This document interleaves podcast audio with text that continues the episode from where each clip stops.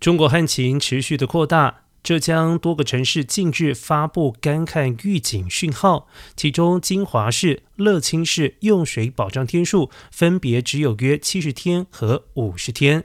官方近日推估，长江中下游十一月降雨量较往年同期减少了二到五成，导致了江南大部分干旱仍然将持续，出现夏秋冬季连旱的可能性较大。